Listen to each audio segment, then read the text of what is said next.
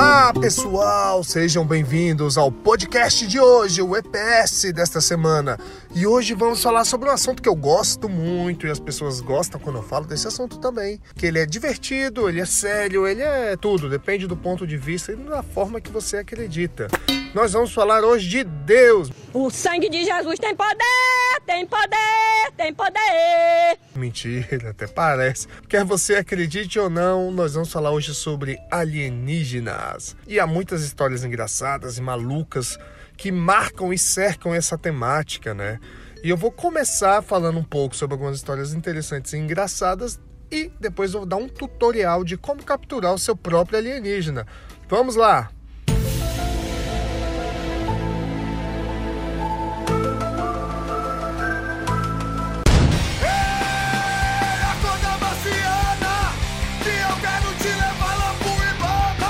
Primeira história engraçada, essa vem de 1973.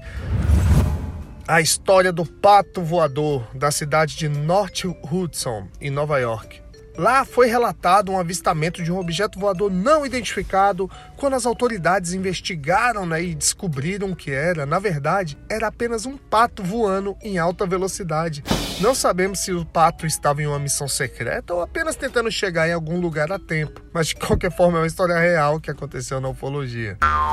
Outra história interessante são os extraterrestres famintos. Esse título, não sei porquê, mas faz sentido. Há muitas histórias de pessoas que alegam terem sido abduzidas por alienígenas e levadas a bordo de naves espaciais. Mas essa história, um homem alegou ter sido levado a bordo de uma nave espacial, né? ele foi abduzido, e em vez de ser né, passar por experimentos ou ser interrogado e tal, ele foi alimentado com comida espacial.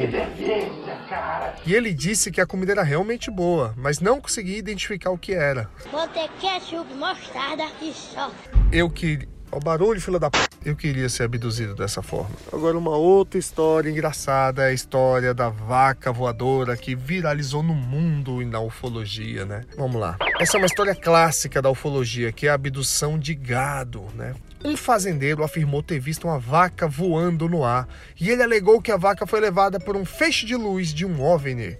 Não sabemos se a vaca realmente voou ou se o fazendeiro estava apenas brincando. Após ele ter dito isso, as pessoas começaram a fazer ilustrações, é, montagens e tudo mais para relatar a vaca sendo abduzida e virou piada na cultura pop. Ah, agora eu entendi! Agora eu saquei! Tá bom, vamos falar agora de coisa séria. A aventura vai começar, todos juntos vamos visitar. Vou explicar um tutorial de como você capturar o seu próprio alienígena. Vamos lá. Passo 1.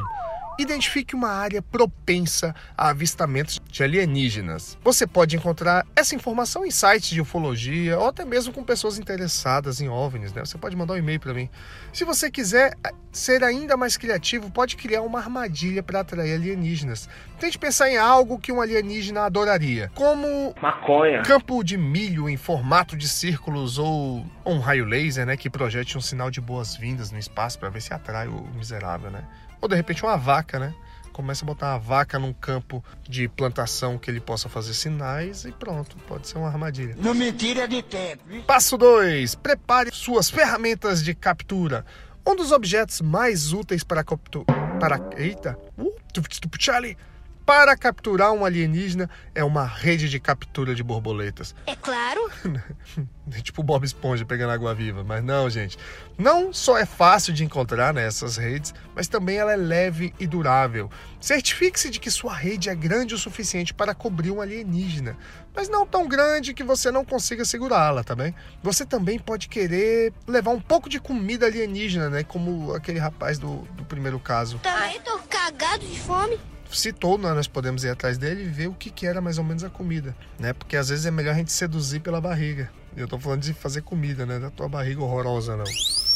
Crie um plano de ação. Esse é o terceiro passo. Você precisará de um plano de ação claro para capturar um alienígena. Certifique-se de ter uma rota de fuga clara caso algo dê errado. Também é importante lembrar que nem todos os alienígenas são amigáveis. Certifique-se de ter um plano de contingência para qualquer eventualidade. Vamos lá. Quarto passo é capturar o alienígena.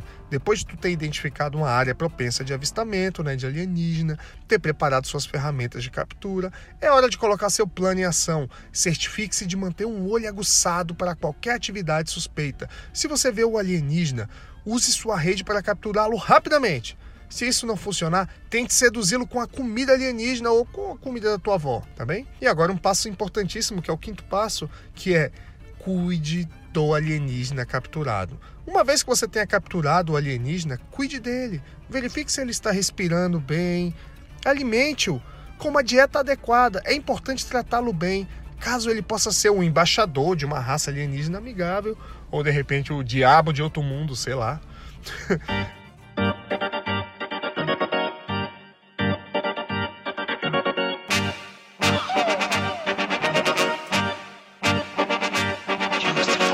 É assim que se captura um alienígena, gente. Mas lembre-se, esta é apenas uma simulação, né? Apenas um tutorial.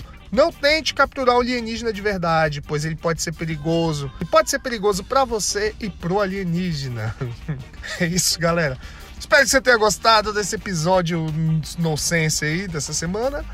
E peço que vocês sigam o podcast aí na plataforma que você está ouvindo. Clica lá no título do podcast e coloque seguir, por favor. E é isso, galera. Semana que vem tem mais Eder Parker Show e já com uma outra temática diferente, com outro formato maluco aí, que eu espero que vocês gostem. Espere até semana que vem.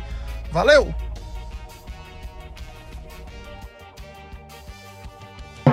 Esse podcast foi escrito, produzido e editado por Eder Parker.